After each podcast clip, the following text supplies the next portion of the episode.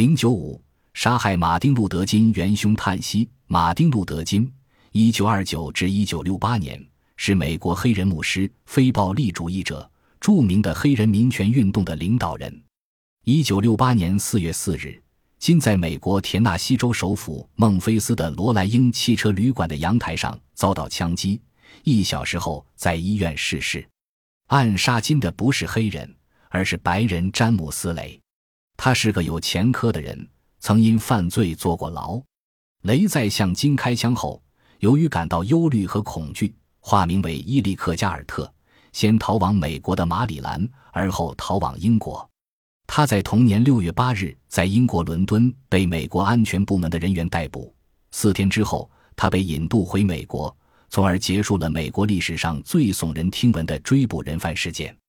雷自一九六八年四月二十三日以伊利克加尔特的名义被起诉，五月七日才第一次以真实姓名被起诉。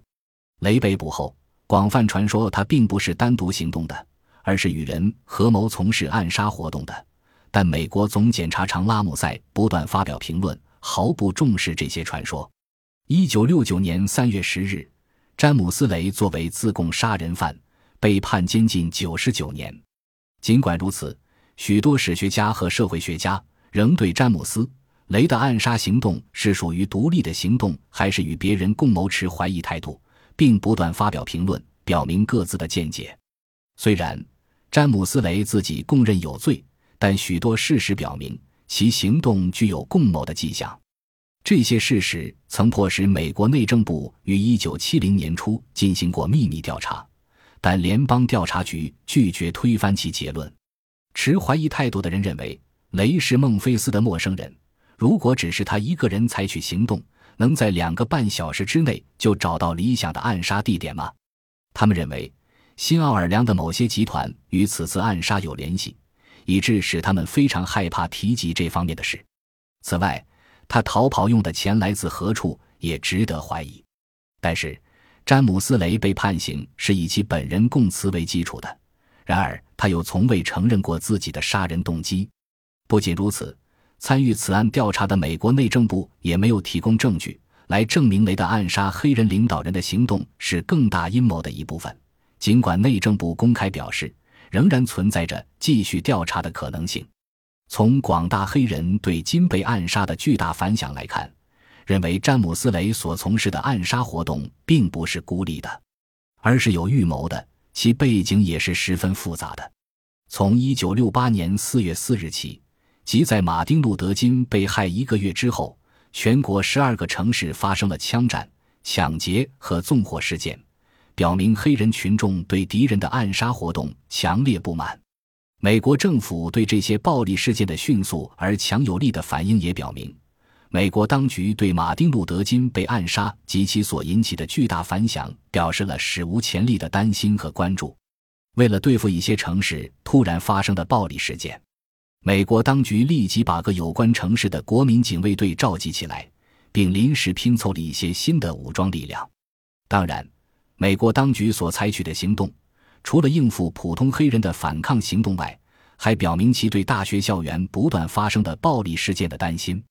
黑人的暴力反抗虽然被美国当局平息下去，但广大黑人对敌人杀害其为争取平等权利而斗争的领袖的愤慨情绪却并未很快沉寂下来。根据许多历史事实来分析，美国联邦调查局似乎与马丁·路德·金被害有关。在一九六七年六月，当美国黑人民权运动领导人金与其他领导人在纽约州开会并宣布实施民权运动计划时，联邦调查局局长埃德加·胡佛就开始不断挑金的毛病，指责他企图公开邀请人们参加夏季将在某些城市兴起的暴力事件。一九六九年六月，德克萨斯州霍斯顿的一家联邦法院发表的证词表明，马丁·路德·金的电话已被联邦调查局录下来。尽管林顿·约翰逊总统曾下令停止一切窃听或截获电话和电报活动。联邦调查局局长胡佛也曾下令，为了维护国家安全，堵住美国总检察官享受自由活动权利的漏洞。但美国总检察长仍不负责任地签署了胡佛局长自己制造的文件，司法部长罗伯特·肯尼迪下令窃听马布路德金的电话。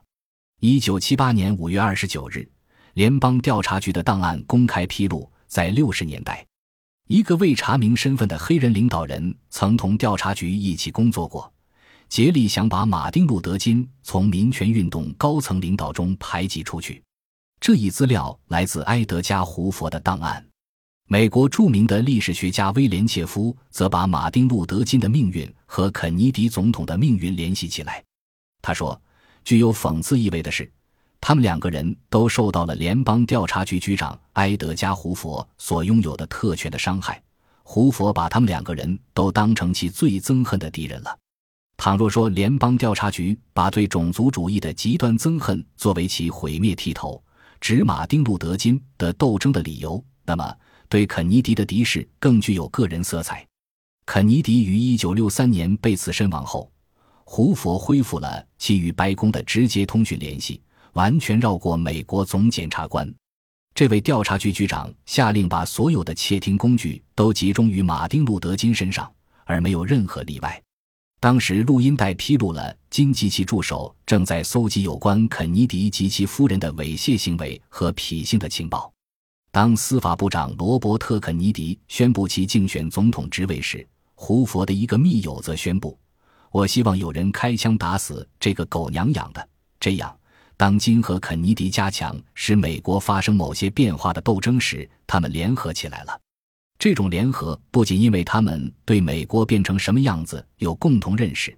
而且由于他们拥有的敌人，这个敌人把他们的目标与憎恨和藐视等量齐观。从以上事实和各种评论来看。詹姆斯·雷暗杀黑人领袖是不是孤立的行动，还是与其他人或机构共同谋划的，依然是个悬案。尽管刺客雷一直未供认其动机。